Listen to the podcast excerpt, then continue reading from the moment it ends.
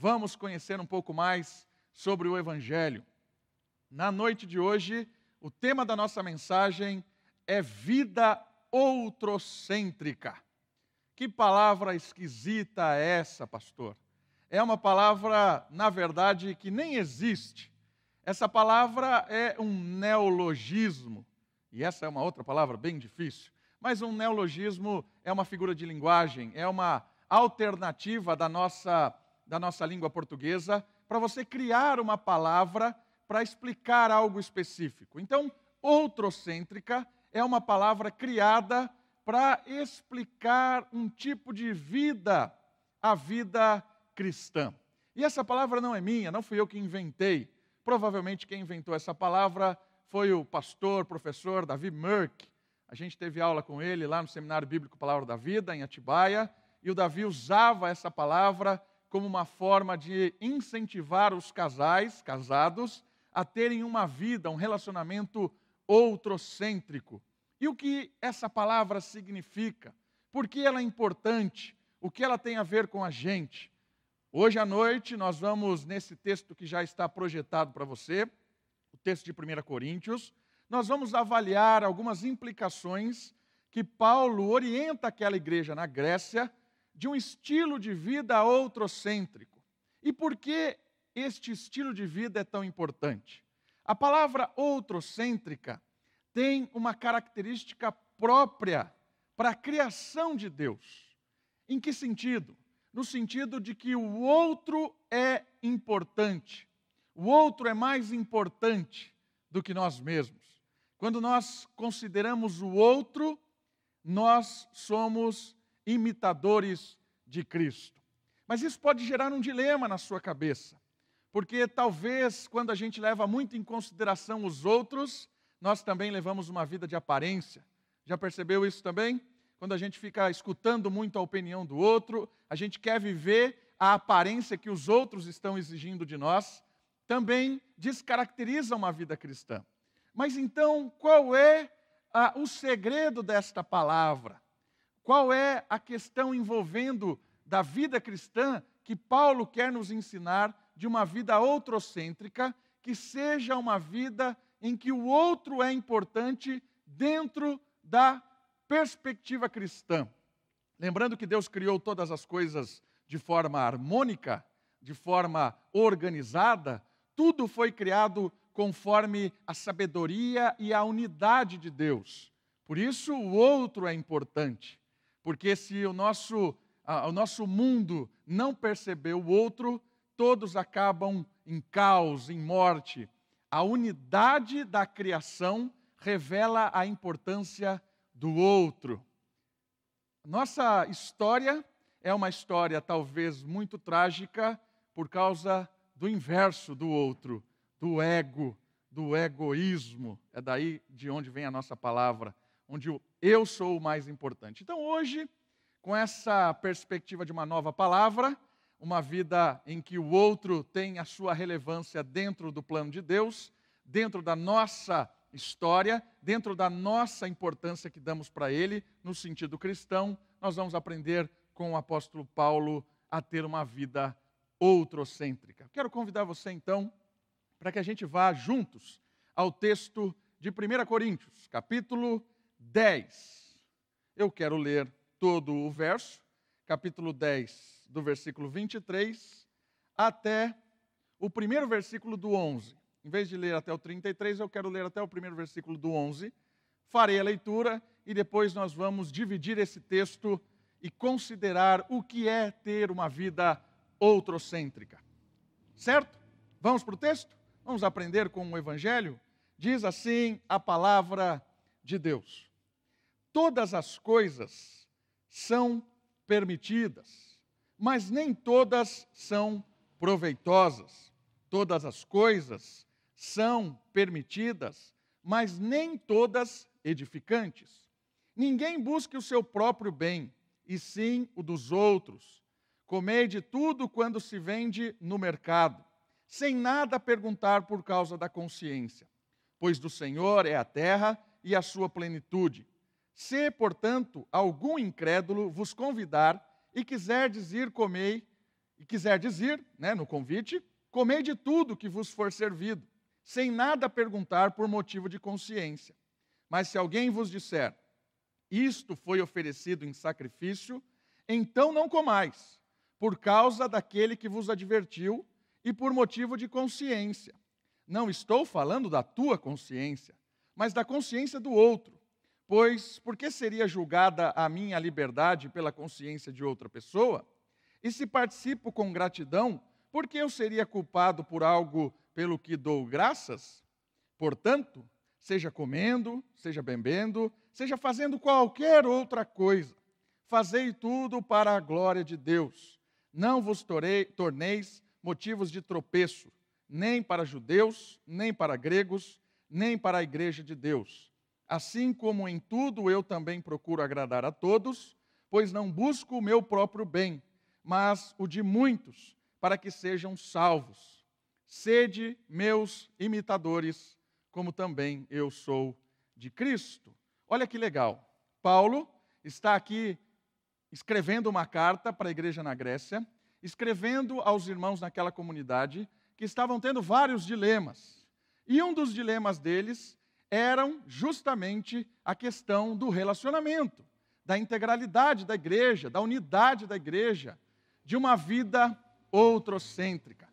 Paulo percebeu que aquela comunidade era uma comunidade dividida, uma comunidade muito egoísta, uma comunidade que pensava em si. Não muito diferente da nossa cultura utilitarista. Nós vamos falar um pouco mais da nossa cultura também durante a mensagem. E a primeira fórmula, a primeira chamada de atenção que Paulo dá para aquela igreja, primeira saída de um entendimento de uma vida outrocêntrica, Paulo faz questão de frisar pela liberdade. O slide vai nos ajudar com a primeira perspectiva de uma vida outrocêntrica. A primeira perspectiva é que uma vida outrocêntrica é a vida que experimenta da liberdade. Olha só o que o slide vai dizer. Todo aquele que sabe quem é em Cristo lida com as pessoas não temendo aparências. Olha que legal, lembra que eu disse que às vezes essa ideia de a opinião dos outros acaba nos destruindo? Então, primeiro, a primeira questão de entender essa, esse ponto da, do outrocêntrico não é que eu vou viver pensando o que o outro acha de mim. Não é nesse sentido, porque isso acaba virando escravo, é uma, uma é, é, sendo escravo, né? Você vira servo da opinião alheia e os outros começam a colocar amarras sobre o seu estilo de vida, o seu pensamento. E aí, quando você percebe, você não está vivendo por si, você está vivendo pelos outros. É aquilo que Paulo diz aos Efésios, que éramos escravos do mundo. É capítulo 2 de Efésios. O que é ser escravo do mundo? Ser escravo do mundo é ser levado pela aparência, ser levado por aquilo que estão dizendo, dar importância ao ponto de eu não ter suficiência para dizer o que é bom ou não para mim. Eu dependo dos outros. Não é isso que Paulo está dizendo. Paulo está dizendo para nós que a vida outrocêntrica é uma vida de liberdade em termos de entender quem nós somos em Cristo e a responsabilidade que nós temos ao experimentarmos da liberdade que Cristo proporcionou a nós. Tem a ver com isso. Então vamos lá, vamos aprofundar um pouco mais. O versículo vai dizer para nós o seguinte: 23. Todas as coisas nos são permitidas. Ou algumas traduções dizem assim: todas as coisas me são lícitas. O que ele quer dizer com isso? A primeira coisa muito importante, a primeira verdade revelada sobre todas as coisas me são lícitas, é que, olha o slide, em Jesus há liberdade de ritos para a justiça. O que Paulo quer dizer com isso? Quer dizer que quando eu experimento da liberdade que Cristo me oferece, eu tenho uma liberdade ao ponto de não viver uma vida mais legalista. E o que é uma vida legalista? É uma vida que me impõe regras absurdas com um motivo. O um motivo de conquistar salvação, graça diante de Deus. Paulo está dizendo assim: todas as coisas nos são lícitas. Você está livre. Não fique achando que agora, quando você experimentou de Cristo, você tem que seguir um manual novo. Você pega um papel e escreve um monte de leis agora do que você tem que fazer. Ah, agora, porque eu conheci a Cristo, eu experimentei do perdão de Cristo, eu tenho que usar tal tipo de roupa, eu tenho que fazer tal tipo de ritual, eu tenho que ir em tal lugar, eu não posso cortar o cabelo, ou posso cortar o cabelo, ou eu tenho que usar um tipo de roupa, um outro tipo não posso mais. E aí você cria um monte de listas para que você conquiste a partir do conhecimento do, do Evangelho, conquiste aquilo que Cristo conquistou por você. O Evangelho nos anuncia o seguinte: Jesus pagou o preço na cruz para que nós fôssemos livres. Não precisávamos ou não precisamos mais cumprir nenhum tipo de rito, nenhum tipo de lei para conquistar salvação. Cristo conquistou salvação por nós. Por isso que todas as coisas para o crente é liberdade, todas as coisas me são lícitas. Percebeu onde nós chegamos? A mentalidade é inicialmente muito boa.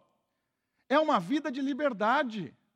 Você não está oprimido, tentando conquistar a salvação, tentando fazer coisas que agradem a Deus e chegue no final da história, Deus diga para você: você foi bom o suficiente, conseguiu a salvação, muito bom que você negou comida, negou alguma coisa, deixou de fazer isso, deixou aquilo, foi em tal lugar liberdade, porque a obra de Cristo foi plena.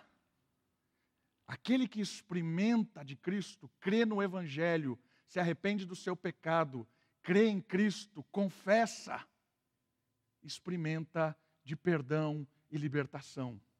Olha o texto que está aí é, marcado aí para você. Gálatas capítulo 5, versículo 1. Quero ler para você rapidamente. Olha só. Para a liberdade foi que Cristo nos libertou. Percebeu aqui? Cristo cumpre a lei para que nós não precisássemos cumprir mais nada para ser livre. Liberdade. Olha agora. Portanto, permanecei firme e não vos sujeiteis novamente a um jugo de escravidão.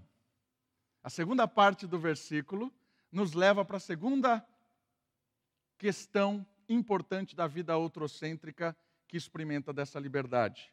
E é o próprio versículo 23 que vai nos dizer isso. Nem todas as coisas são proveitosas. E o que ele quer dizer com isso? Gálatas e Coríntios. Quer dizer que a liberdade não é para ser usada como libertinagem. Sabe o que isso quer dizer? Que a liberdade, ela nos traz sabedoria, consciência do ser humano, consciência de quem é o Filho de Deus, consciência da lei de Deus, que é pura, verdadeira, íntegra, consciência desta lei que nos aproxima do Senhor e nos faz viver uma vida justa, que glorifica ao Senhor. Quando eu experimento dessa liberdade, eu não uso dessa liberdade de uma forma libertina. Eu não sou mais bobo. Bobo do quê? Bobo de ficar brincando com coisas que possam me prender novamente. Porque o mau uso da liberdade é um uso de escravo. Você vira servo quando você usa da sua liberdade de forma equivocada.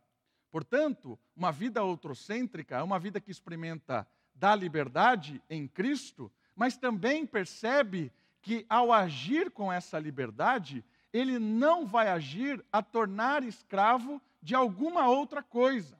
Não escravo de leis para agradar a Deus, escravo de leis para conquistar salvação, mas também escravo de coisas que inicialmente são boas, mas por causa do nosso erro de organização, de prioridades ou de estilo de vida, nós acabamos nos tornando escravos delas.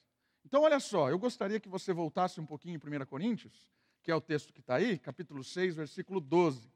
Olha só o que Paulo diz nesse versículo, que é paralelo nesse tema que ele aborda da liberdade da vida outrocêntrica. Todas as coisas me são permitidas, mas nem todas as coisas são proveitosas. Olha só o senso de sabedoria. Aquele que é livre entende que nem toda a coisa é boa. Não é porque eu posso fazer algo que eu vou fazer. Eu não sou mais bobinho. Em Cristo, a minha cegueira espiritual acaba. Eu consigo discernir que nem tudo é bom, ainda que eu possa e tenha liberdade para fazer. Olha agora.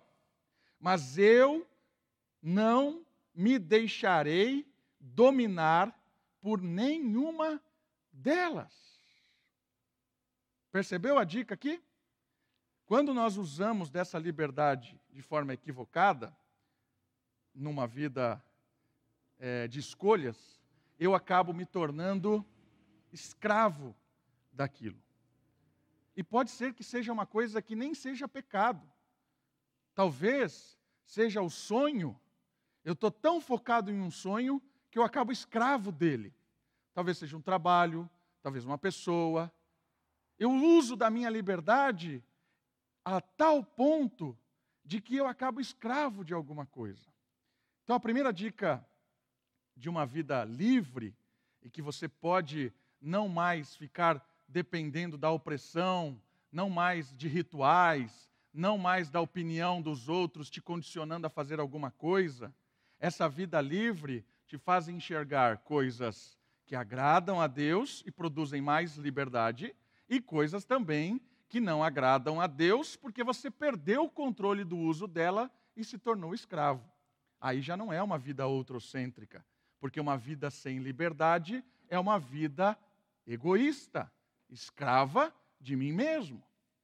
Deixei de pensar no todo, comecei a pensar em mim mesmo, libertinagem, escravo. Olha só onde chegamos isso. Então, uma vida outrocêntrica é uma vida de liberdade em termos de permanecermos livres, porque a liberdade ela é humana, ela é fraterna, ela nos torna juntos, íntegros no povo. Ok? O oposto disso é escravidão. Um outro ponto importante sobre todas as coisas me são listas, mas nem todas eu vou fazer, ou nem todas eu vou experimentar para não virar escravo de nenhuma delas. Olha outro texto dentro do próprio contexto dessa liberdade. Capítulo 8 do mesmo, da mesma carta, versículo 1. Olha só essa orientação do apóstolo Paulo. Quanto à carne sacrificada aos ídolos, sabemos que todos temos conhecimento. Olha só, todo mundo sabe a respeito das carnes ali. Era algo comum na, naquele, naquele contexto. Ah, daqui a pouquinho nós vamos falar um pouquinho mais sobre o mercado, o culto e tudo mais. Mas era sabedoria, todo mundo sabia disso. O conhecimento me dá ocasião à arrogância. Muitas vezes o cristão, ele ali, percebia o que estava acontecendo. Ele sabia que a carne é, era de culto, a carne era de disso ou daquilo, mas ele também tinha um outro conhecimento, que tudo vem de Deus e, dado graças a Deus, não... e você vai perceber isso no próximo versículo. Mas eu queria chamar a sua atenção para esse detalhe aqui. O conhecimento dá ocasião à arrogância, mas o amor edifica. Quando nós experimentamos da liberdade, nós começamos a conhecer mais a Deus. Aqui Paulo está falando de comida a ídolos, e depois é o próximo tópico, nós vamos avaliar isso aqui especificamente.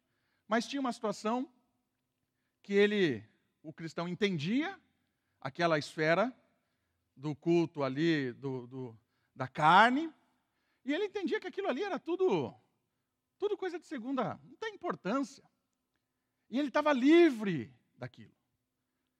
Só que é o seguinte: às vezes o conhecimento da liberdade, ele sabe que, que, que não tem nada a ver aquilo, ele se tornou livre, o conhecimento gera arrogância nesse cara, e esse cara anda de forma altiva diante dos outros que tinham medo das carnes sacrificadas. Então ele tratava as pessoas ali, mas você é um manezão mesmo, né? Fica dando importância para isso, seu herege, né? seu, sei lá o que, ofensas de crente aí, sei que, sei lá. Né? Entende o que, que, que acontecia?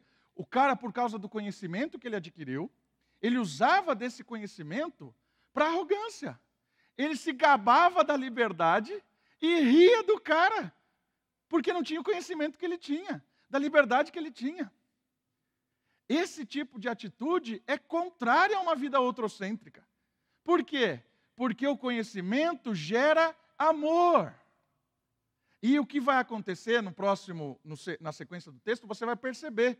Aquele que conhecia sobre a carne, ele abria mão muitas vezes de comer a carne, porque era escândalo para o ímpio ou para o mais, o mais fraco na fé.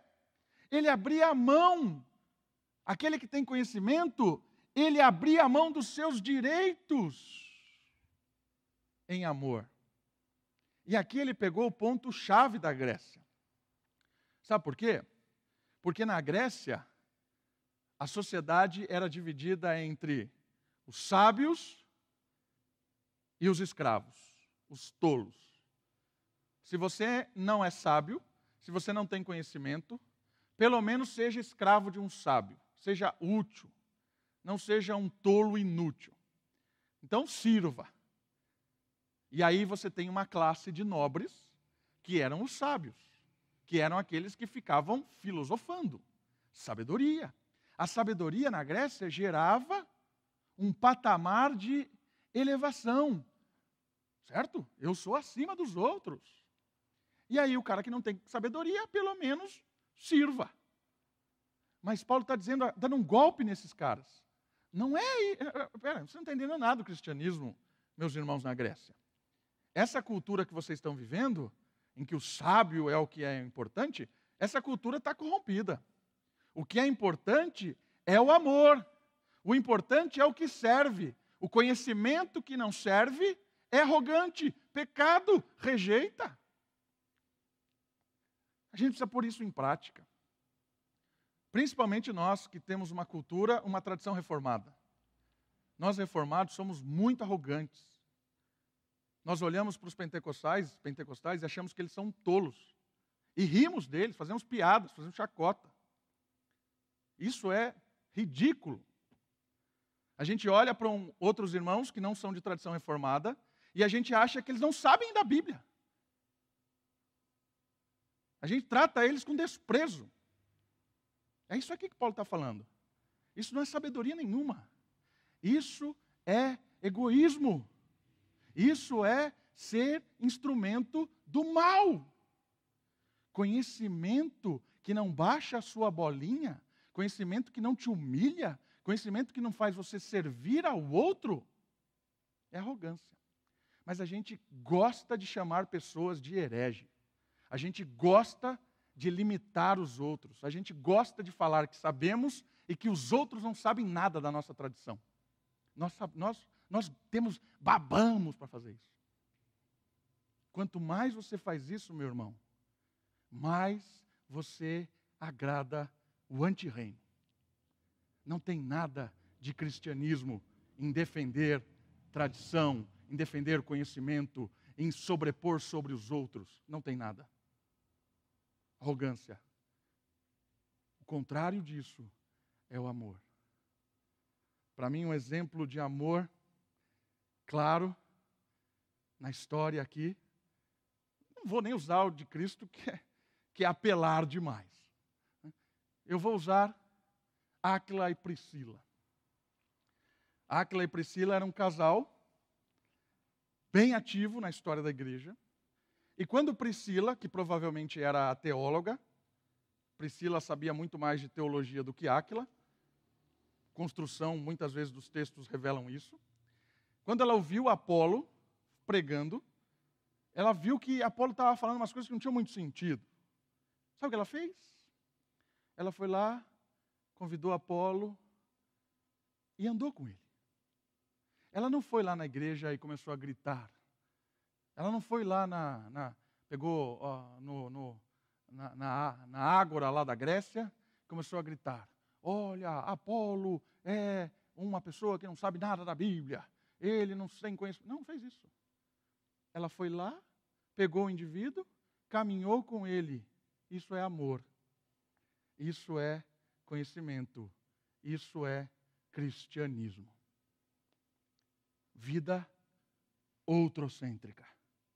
Conhecimento que não gera, não desce para o coração e não gera amor perdido. Vida outrocêntrica. O outro é muito importante. Percebeu aqui na história de Áquila e Priscila? É muito legal isso. E o último ponto da liberdade. A liberdade é exercida para edificação. Olha o texto no 23 ainda. Todas as coisas me são lícitas, mas nem todas são edificantes. A vida outrocêntrica usa da liberdade para edificar. E o que isso significa? Colocar base para que haja crescimento. A pessoa que experimenta da liberdade em Cristo, ele é um construtor de bases. Ele tem satisfação que haja crescimento coletivo, crescimento humano. E o mais surpreendente disso é o que vai desdobrar disso. É o próximo slide, é o próximo versículo. Porque aquele que experimenta de uma vida outrocêntrica é aquele que experimenta da alegria, que tem alegria com o próximo. É aquele que edifica para que o outro cresça e se alegra com isso. Aqui é um ponto sensacional para a gente avaliar. Ficamos muitas vezes felizes quando nós conquistamos. Felizes, queremos compartilhar uma conquista nossa. Botamos lá nas redes sociais, compartilhamos. Mas quanto de fato nós ficamos felizes com a conquista dos outros? Quantas vezes nós edificamos para que o outro apareça, para que o outro cresça? E aí, quando ele cresce, quando ele conquista, isso enaltece o nosso coração e nos rendemos em glória a Deus. Isso é sinal de maturidade. É o que o próximo versículo diz. Versículo 24. Ninguém busque o seu próprio bem, e sim o dos outros. Olha que legal isso. A vida outrocêntrica é a vida humana. A humanidade é a vida que caracteriza pela fraternidade, pelo amor ao próximo, pelo interesse da edificação mútua. O egoísmo é o oposto disso a autoedificação, a autossantidade, a vida cristã individual. Percebeu onde nós chegamos? Chegamos num ponto em que o outro é mais importante. E percebeu como o outro é mais importante? O outro é mais importante sempre quando ele chega mais perto de Deus. Nós tratamos o outro com maior importância para que ele se alegre junto de Deus. Isso nós nos alegramos com Ele. Abrimos mão de muitas coisas em favor do outro. Sim, o dos outros. Olha só, a cultura, diz o slide, na qual estamos inseridos, é utilitarista. Usa tudo. Usa tudo. Não é só pessoas, usa tudo. É, é igual, já viu o logo, o slogan da água, né? Se usar bem, nunca vai faltar. Alguma coisa assim, né? Usando bem, nunca vai terminar. Alguma coisa assim, quando eles fazem, falam de poupar água. Né? É absurdo isso. Por quê? Porque então, se não acabasse, a gente poderia explorá-la? Poderia usar assim, jogando, descarregando. Se não vai acabar a água, eu posso fazer o que quiser com ela. Mas quando vai acabar, eu tenho que usar com consciência. Isso é utilitarista, isso é desumano. A gente não dá valor Percebeu onde chegamos? A, a cultura é utilitarista. Então, a gente precisa eh, se despertar para isso, se iluminar, abrir a mente, tocar o, Espírito tocando no nosso coração e a gente começar a enxergar essas coisas de utilitarismo, de, de egoísmo, claro, de exploração de todas as coisas. A ética do reino nos chama a seguir o exemplo de quem não olhou para si mesmo, não olhou para a sua honra, a sua glória. É o texto de Filipenses capítulo 2, de 4 a 7, que fala que Jesus, glorioso, deixou a sua glória para se fazer humano.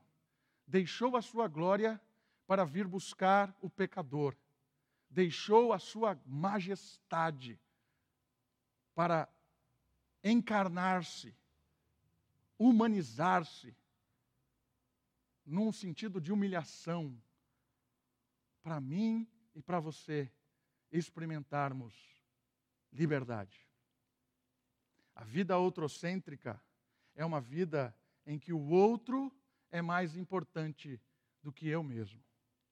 O outro é fundamental para a glória de Deus. Cristo agiu assim. O outro. E o mais, o mais impressionante é que Cristo não tem nenhum tipo de utilitarismo nele. Porque normalmente, quando a gente tem uma tendência a ajudar alguém, a ser prestativo, a gente pensa na utilidade daquilo.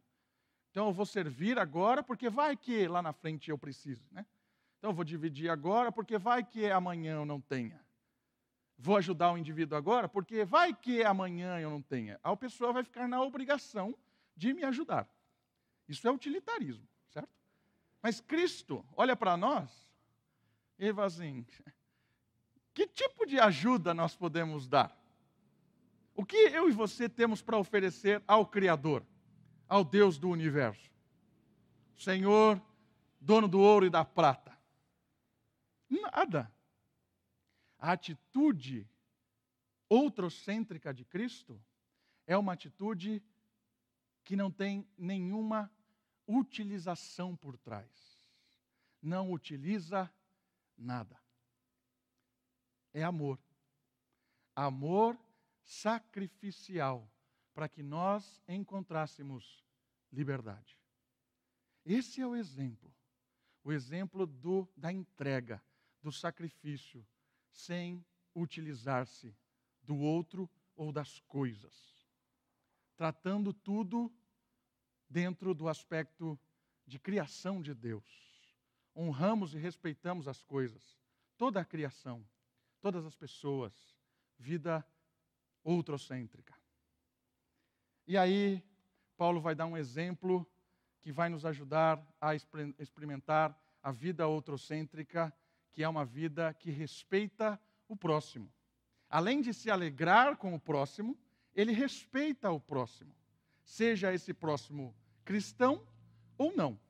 E aqui o exemplo é muito legal. Eu quero ler os versos novamente, quero convidar você a olhar. Nós vamos ler do 25 até o 30. Olha só. Comei de tudo quanto se vende no mercado, sem nada perguntar por causa da consciência, pois do Senhor é a terra e a sua plenitude. Se, portanto, algum incrédulo vos convidar e quiserdes ir, Comei de tudo que vos for servido, sem nada perguntar por motivos de consciência. Mas se alguém vos disser, isto foi oferecido em sacrifício, então não comais por causa daquele que vos advertiu e por motivo de consciência. Não estou falando da tua consciência, mas da consciência do outro. Pois por que seria julgada a minha liberdade pela consciência de outra pessoa?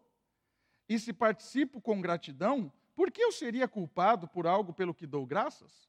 O que é que Paulo está nos ensinando aqui a respeito da vida outrocêntrica?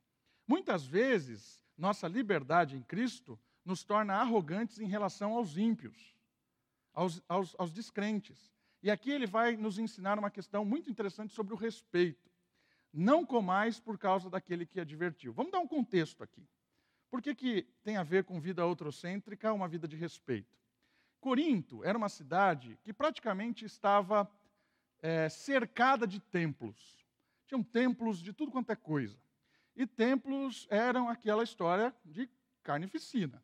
Matava-se um monte de, de coisa lá. E tinha um mercado bem no centro da cidade.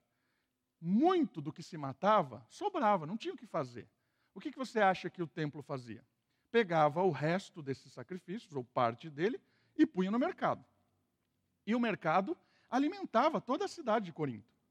Por isso, o cristão comia naturalmente carnes que vieram como restos de sacrifício, de oferenda, sei lá o quê, é, macumba, se você quiser chamar, é, sei lá o quê, qualquer tipo de coisa que você queira chamar de rituais. Esse tipo de, de, de rituais. E aí, o que acontecia? Essas carnes, elas chegavam no templo. E essa carne era vendida para todo mundo. Muitos crentes não tinham o que comer. Você acha que eles iam comer que carne? A mais barata. E qual você acha que era a mais barata? Era o resto das oferendas, dos cultos. E aí comia-se. E, e, e, aí Deus diz uma explicação para eles. Paulo fala assim: ó, pois do Senhor é a terra e a sua plenitude. Então, a carne é de Deus. Obrigado, Senhor, por essa carne e manda para dentro. Graças a Deus, está me alimentando. Mas aí tem uma situação muito específica aqui. Você tem um convite de alguém que não é cristão, chama você. Vamos lá comer na minha casa. Alegria, bênção. E aí começa a servir as carnes. Você não vai ficar perguntando se é de, de, de né? Porque tem crente que é chato. Oh, se, não, se for essa carne sacrificada ao ídolo, eu não comerei. Né? Se você. Tem, cara, tem cara crente chato pra caramba. Né? O cara começa a ficar perguntando. Não, para de ser chato. É o que Paulo está falando aqui. Traduzindo literalmente, é para de ser chato, como que está lá na mesa. Mas tem uma questão interessante. Se o indivíduo chegar para você e falar assim: ó, oh, essa carne aqui é sacrificada o indivíduo não é crente. Ele está dizendo para você que a carne é sacrificada. Aí Paulo fala assim: por causa disso, não coma. Aí ele fala assim: por causa da sua consciência? Não! Você tem plena consciência de que é isso. Que daí? E daí que é sacrificada? Manda para dentro. Mas por causa da consciência do outro. Porque às vezes o outro está olhando e está querendo saber assim: que, que, que, quem é esses cristãos? Né? Quem são esses crentes? Por causa da consciência do outro, que talvez não entendeu muito, o crente mostra que ele não faz parte daquele sacrifício, que ele foi liberto.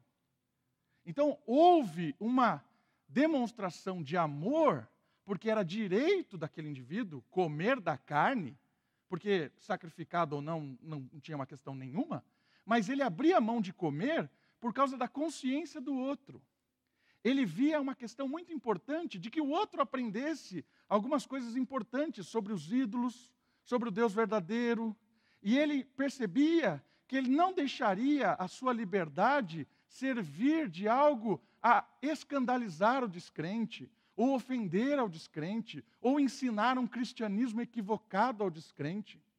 Então ele abria a mão de algo legítimo em respeito, talvez, da cegueira espiritual da ignorância. Paulo está é, é, é, nos instruindo que a vida outrocêntrica leva em consideração a falta de conhecimento do ímpio, que às vezes está é, fazendo alguma coisa e fica meio constrangido, ou quer saber um pouco mais, e às vezes a gente usa da nossa liberdade fazendo coisas que até são lícitas de direito, mas que escandalizam as pessoas.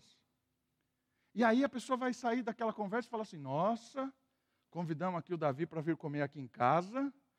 E olha que. E ele ainda fala que é pastor. E eu fui embora de consciência limpa, porque comi da carne lá. E daí que é sacrificada, né? Era angus. E daí que era. Né? Não tem nada a ver. Mas o cara.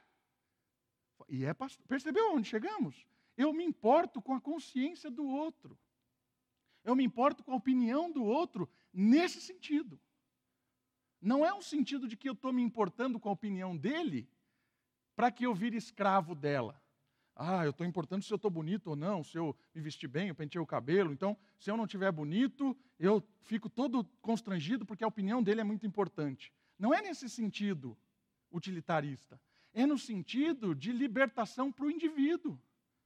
Talvez essa atitude de não comer carne, abrir mão de um direito, quebrou uma barreira que da próxima vez ele fará perguntas que não fez. Ele vai olhar para você e vai abrir uma brecha de testemunhar do Evangelho. É isso que é legal da vida outrocêntrica.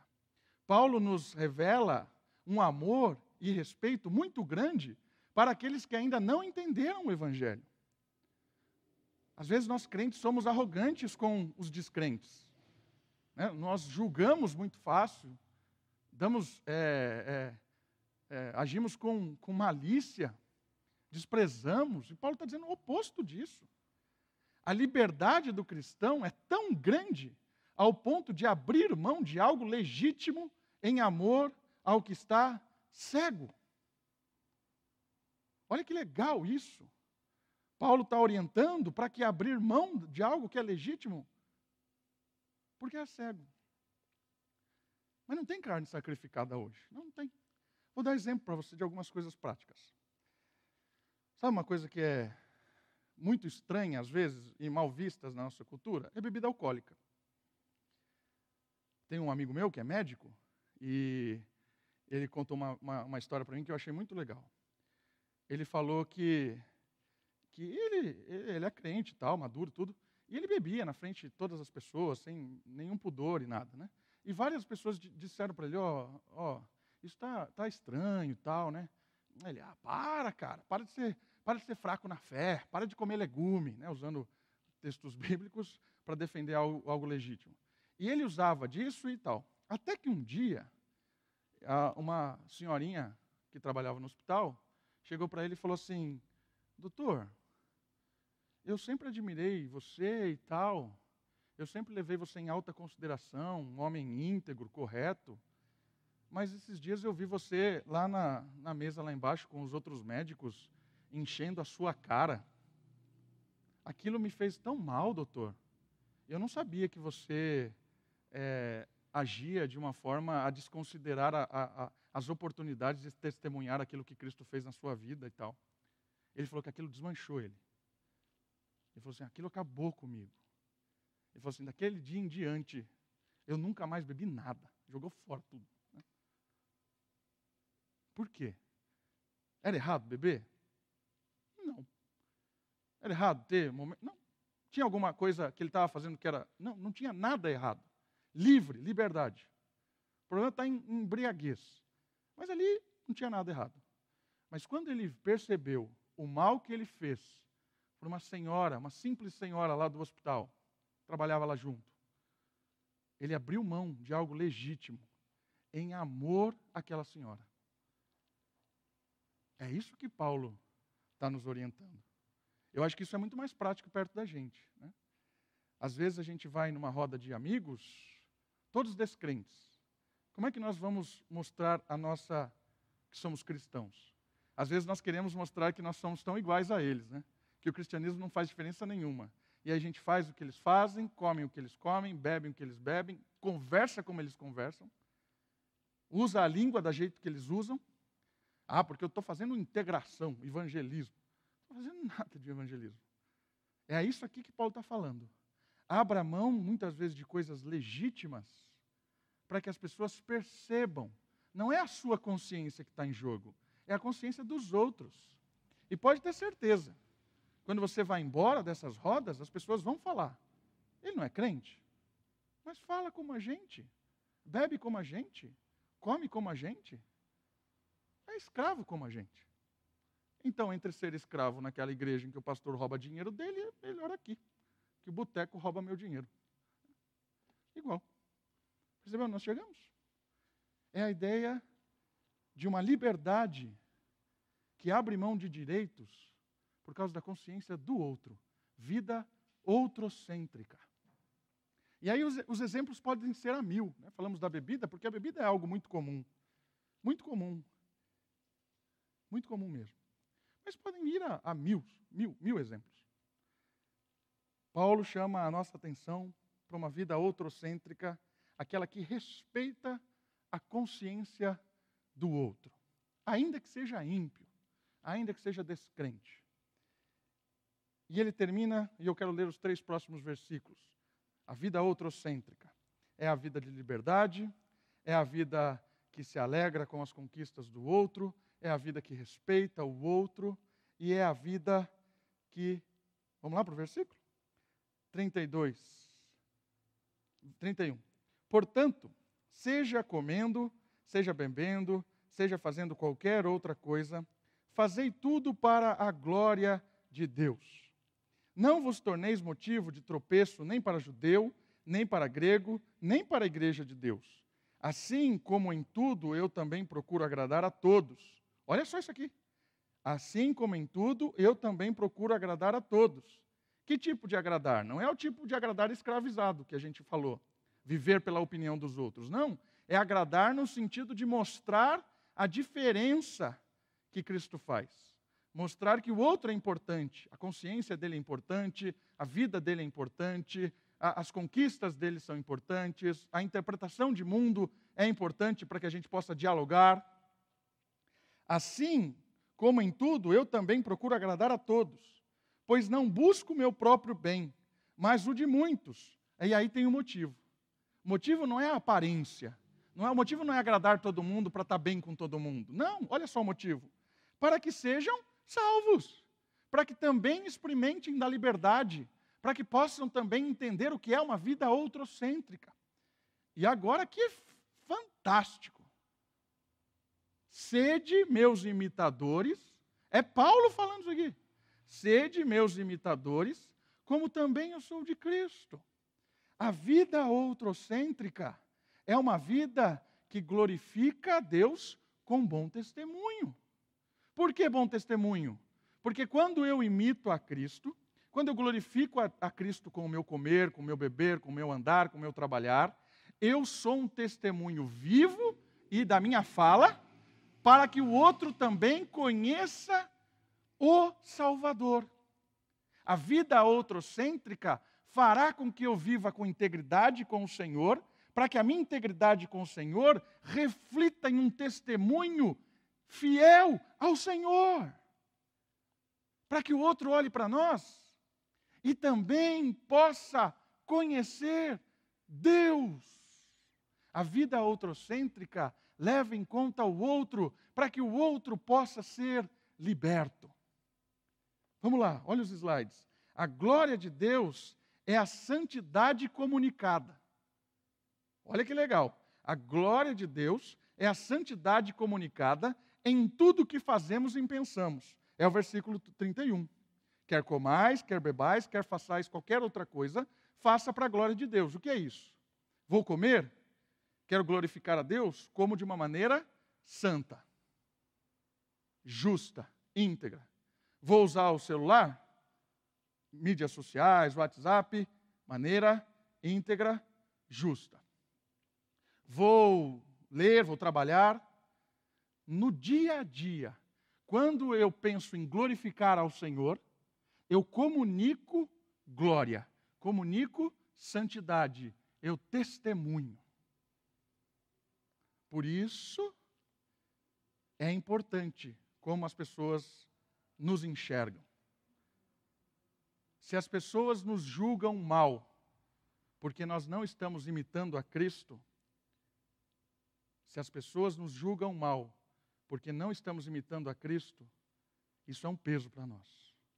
Agora, se as pessoas nos julgam mal, porque estamos imitando a Cristo, isso é glória a Deus. Vou repetir. Se as pessoas nos julgam mal, porque não estamos imitando a Cristo, isso é peso para nós. Agora, se as pessoas nos julgam mal, porque estamos imitando a Cristo, é glória a Deus. E é a frase que vai estar tá aí. Não vos tornei motivo de tropeço. Não seja alguém que faça alguém se desviar. Precisamos desenvolver uma mentalidade equilibrada em relação aos outros. Não ser escravo da opinião deles e viver por aparência, é, o que o outro está pensando de mim, viver uma vida pensando no outro, no sentido de, escravo, de ser escravo. Mas precisamos nos importar sobre o que pensam de nós quando estamos desagradando ao Senhor. É aquilo que eu acabei de dizer. Mas, ao agradarmos a Deus, não. Ou seja, quando nós estamos agradando a Deus, o que eles pensam de nós não importa. Cuida das coisas de Deus, que Ele cuida da nossa reputação. Agora, quando nós estamos desagradando a Deus, o que eles pensam de nós importa muito. Ele diz isso aqui, uma coisa que eu gosto legal também de pensar: não vos torneis motivo de tropeço para ninguém não seja um motivo de tropeço para ninguém. O que isso quer dizer? Quer dizer que quando as pessoas olham para nós e tomam decisões erradas, é claro que a responsabilidade é delas, mas eu carrego certa culpa. É aquilo que Tiago fala. Não seja muitos dentre vós aqueles que ensinam. Por quê? Porque aqueles que ensinam exercerá maior juízo sobre aquele que está ensinando. Ali ele estava falando especificamente sobre líderes. Mas trazendo isso para o povo de Deus, toda vez que nós tomamos um caminho ruim, toda vez que nós temos um estilo de vida ruim, e nós, todo mundo conhece que nós somos crentes. Os nossos vizinhos olham para nós, sabem que nós somos crentes. As pessoas que trabalham com a gente sabem que nós somos crentes. As outras pessoas sabem. Toda vez que a minha influência leva alguém para o caminho errado, eu faço ele ser trope, tropeço, né? Ser, ser, eu sou uma pedra de tropeço, isso vai para a minha conta. É claro que a responsabilidade é da pessoa, mas eu também tenho acúmulo de conta na responsabilidade dos outros que estão olhando para mim. Porque eu não posso viver uma vida egoísta, com os meus direitos, as minhas liberdades, o meu jeito de pensar. O cristão foi liberto para viver uma vida outrocêntrica. E uma vida outrocêntrica, o testemunho é importante para que o outro possa acertar, para que o outro possa se encontrar com Cristo, para que o outro possa se manter na fé. E aí Paulo termina de uma forma que muitos de nós nos arrepiaríamos. Imite a mim. Quem teria coragem de dizer isso, né?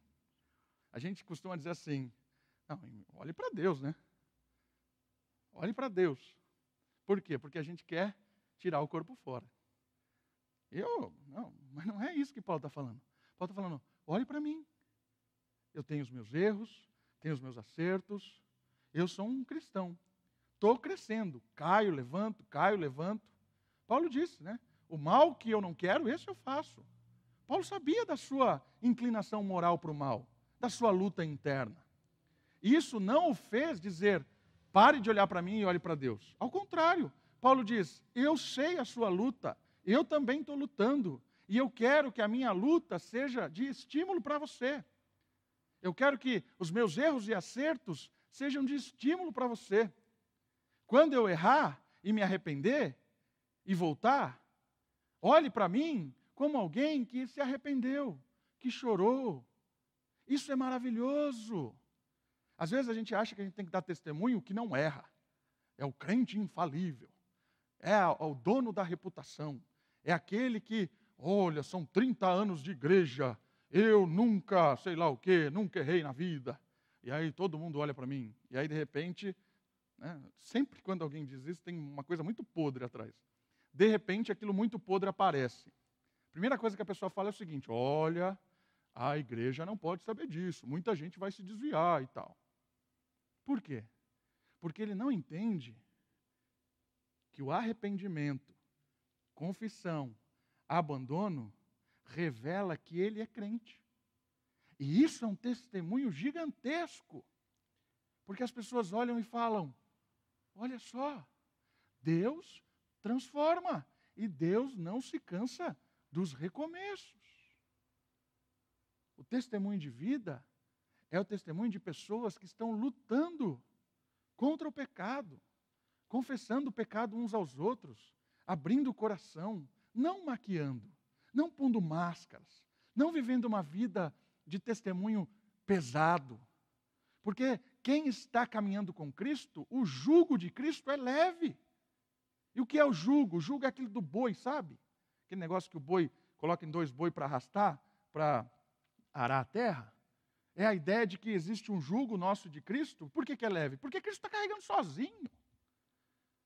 Nesse sentido, a liberdade traz para nós um alívio de saber que quando nós erramos, Ele é fiel e justo para nos perdoar, para nos tirar a carga, para nos limpar de todo o pecado, de toda injustiça. Precisamos viver uma vida de limpar-se do pecado. O verdadeiro crente não é o que não peca, mas é o que vive se lavando do pecado. É isso que é um testemunho de vida. Alguém que constantemente vai errando e vai acertando, vai errando e vai acertando. Constantemente. Toda vez. É uma dureza muito grande lá em casa, quando a Kate vem e me confronta com pecados meus. É humilhante. Às vezes no começo, né? Quero dar argumentos. Tento lá usar da vã filosofia, né? legitimar o meu pecado com dando um nó nas coisas, né? E às vezes, às vezes eu consigo convencer que ela estava errada. Né? E eu tenho certeza que eu estava errado. Né? Espero que ela não esteja assistindo isso. Mas, é, entende? É isso que nos faz alguém digno de ser imitado. Não estamos falando de Cristo aqui. Nós estamos falando de Paulo. E Paulo está falando: eu estou olhando para Cristo. Eu sou de Cristo. E Cristo me fez entender que eu sou pecador. Cristo me fez entender que é pela graça. Cristo me fez entender que a humildade é quem faz com que eu cresça. Para encerrar, a vida outrocêntrica é de uma pessoa que entendeu quem ela é, perdoada por Cristo, habitada pelo Espírito, nova, liberta, liberta da opinião alheia, liberta da opressão deste mundo, liberta das massas, da cultura de massa, liberta da, da, daquilo que estão pensando, liberta desse tipo de coisa. Pouco importa. Liberta ao ponto de amar essas pessoas que estão cegas, amar ao ponto de testemunhar de Cristo, amar ao ponto de abrir mão de coisas que são legítimas por consciência delas, amar ao ponto de aplaudir e reconhecer a vitória do outro, amar ao ponto de viver em humildade, unidade, humanidade. Nós precisamos ser mais humanos. E nós só seremos humanos se imitarmos aquele que é plenamente humano e o ideal de humanidade, que é o Senhor Jesus. Imitamos a Paulo porque ele imita a Cristo. Imitamos a Cristo para que outros nos imitem. Vida outrocêntrica. Vamos orar? Baixe sua cabeça, feche os seus olhos. Vamos orar.